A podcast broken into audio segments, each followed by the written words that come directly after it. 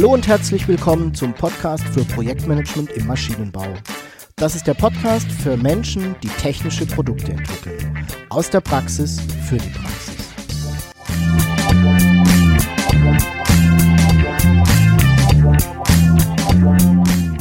Mein Name ist Jörg Walter. Ich bin Ingenieur und arbeite als Berater, Trainer und Coach im Projektmanagement für technische Projekte.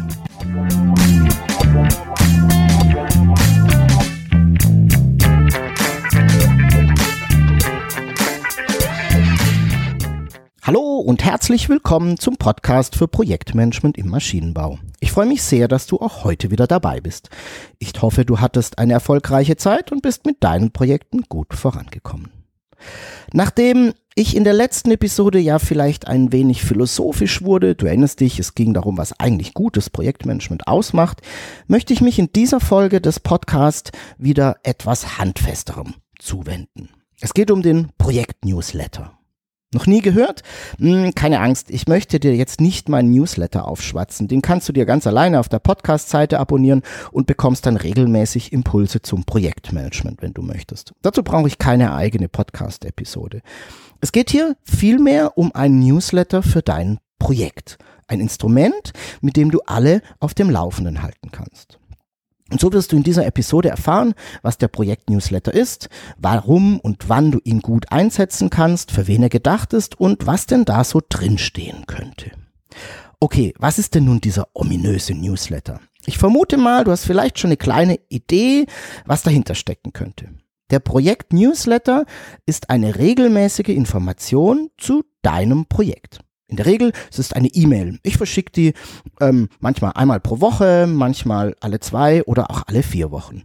Und mit dieser E-Mail informiere ich über den aktuellen Stand des Projektes, seine Fortschritte, seine Rückschläge und was gerade wichtig ist und woran gearbeitet wird. Also einfach ein, eine Information zum Projekt.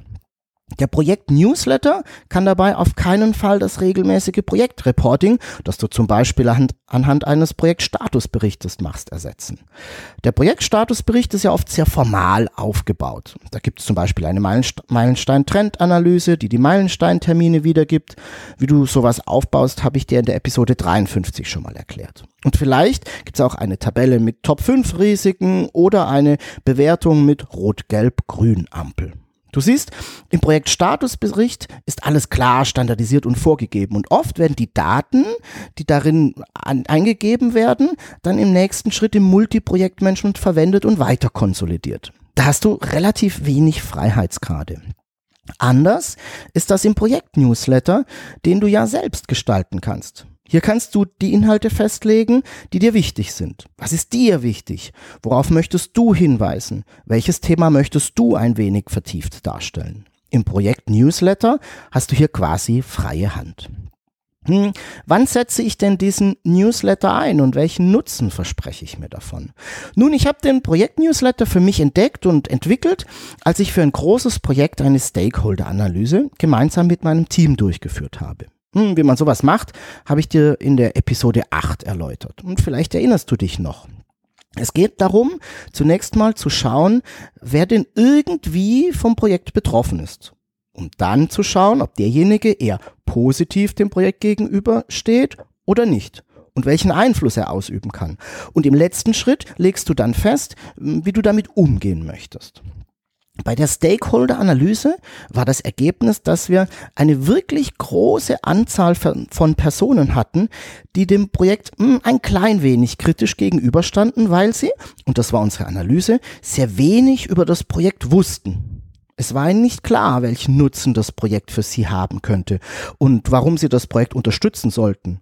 Hm, wir wollten das erklären und so um deren Unterstützung werben. Und es handelte sich hauptsächlich dabei um Abteilungsleiter, die eben Personen und Wissen zur Verfügung stellen sollten. Wir haben dann ein wenig hin und her überlegt und dann eben den Newsletter entwickelt. Und es gab fortan regelmäßig eine Information zum Projekt eben an diesen Personenkreis. Wir haben zunächst das Projekt vorgestellt, was erreicht werden soll, warum das Projekt gemacht wird und was passieren müsste, damit das Projekt auch wirklich ein Erfolg ist. Und, das war sehr spannend, wir hatten eine sehr gute Resonanz auf den Newsletter. Es gab extrem viel positive Rückmeldungen, die Empfänger des Newsletters hatten verstanden, um was es ging und fanden es gut, auf dem Laufenden gehalten zu werden. Und es gibt noch einen weiteren großen Nutzen. Wir wurden sozusagen Herr über den Flurfunk. Hm, du kennst das. Manche Projekte, vor allem die, die eher größer sind, heizen oft die Gerüchteküche im Unternehmen an. Da werden Ergebnisse nicht ganz korrekt interpretiert, eigene Meinung hinzugepackt und na, die stille Post tut dann ihr Übriges. Hm, und mit dem Projekt-Newsletter hatten wir das im Griff. Wir waren nämlich diejenigen, die Informationen aus erster Hand, also direkt aus dem Projekt herausgeliefert haben.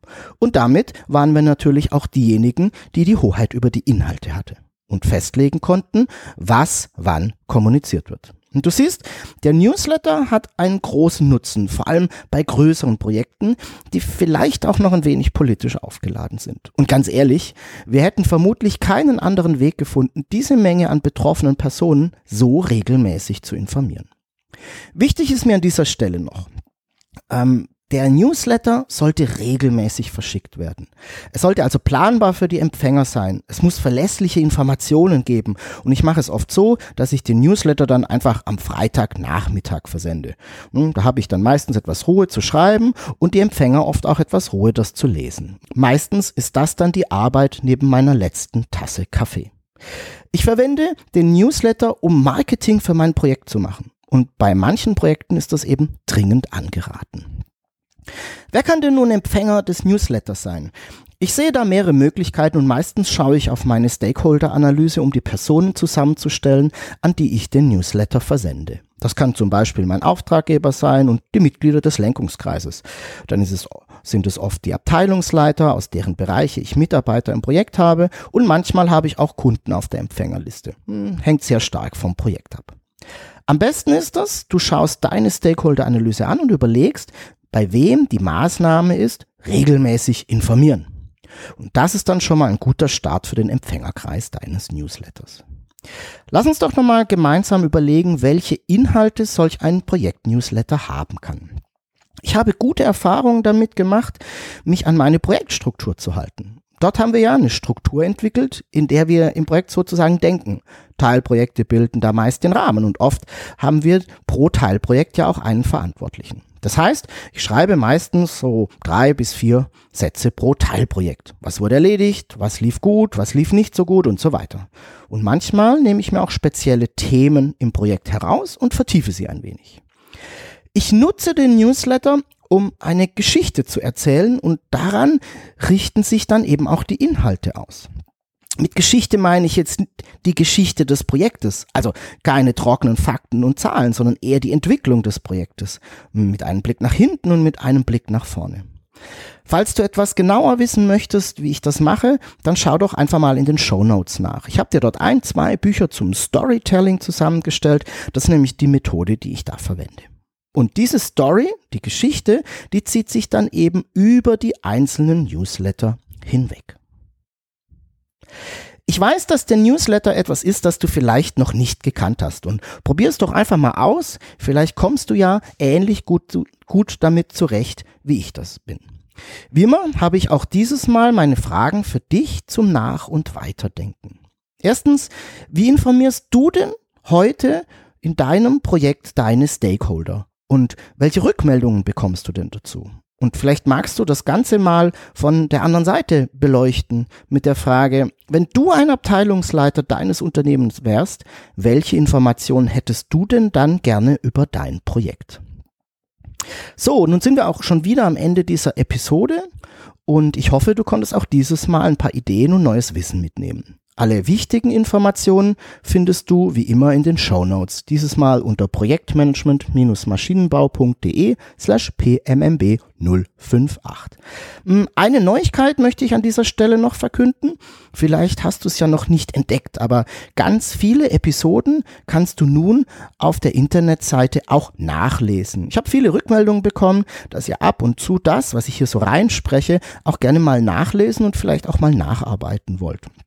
Und aus diesem Grund habe ich begonnen, den Inhalt einzelner Episoden direkt unter den Show Notes reinzustellen. Schau einfach mal rein und falls du bestimmte Episoden dort sehen möchtest, also niedergeschrieben haben möchtest, dann schreib mir einfach eine kurze Nachricht und ich werde es dann zügig nachholen. Ich freue mich, wenn du mir deine Fragen und dein Feedback zum Podcast schreibst. Die E-Mail-Adresse lautet jörg.walter.projektmanagement-maschinenbau.de und natürlich darfst du mir auch gerne deine Gedanken zu meinen Fragen zum Nach- und Weiterdenken schreiben. Wenn dir der Podcast gefällt, dann freue ich mich sehr über deine Empfehlung an Freunde und Kollegen und natürlich freue ich mich auch über deine Bewertung bei iTunes. Ich bedanke mich fürs Zuhören und freue mich auf deine Fragen und dein Feedback. Tschüss und bis zum nächsten Mal. Dein Jörg Walter.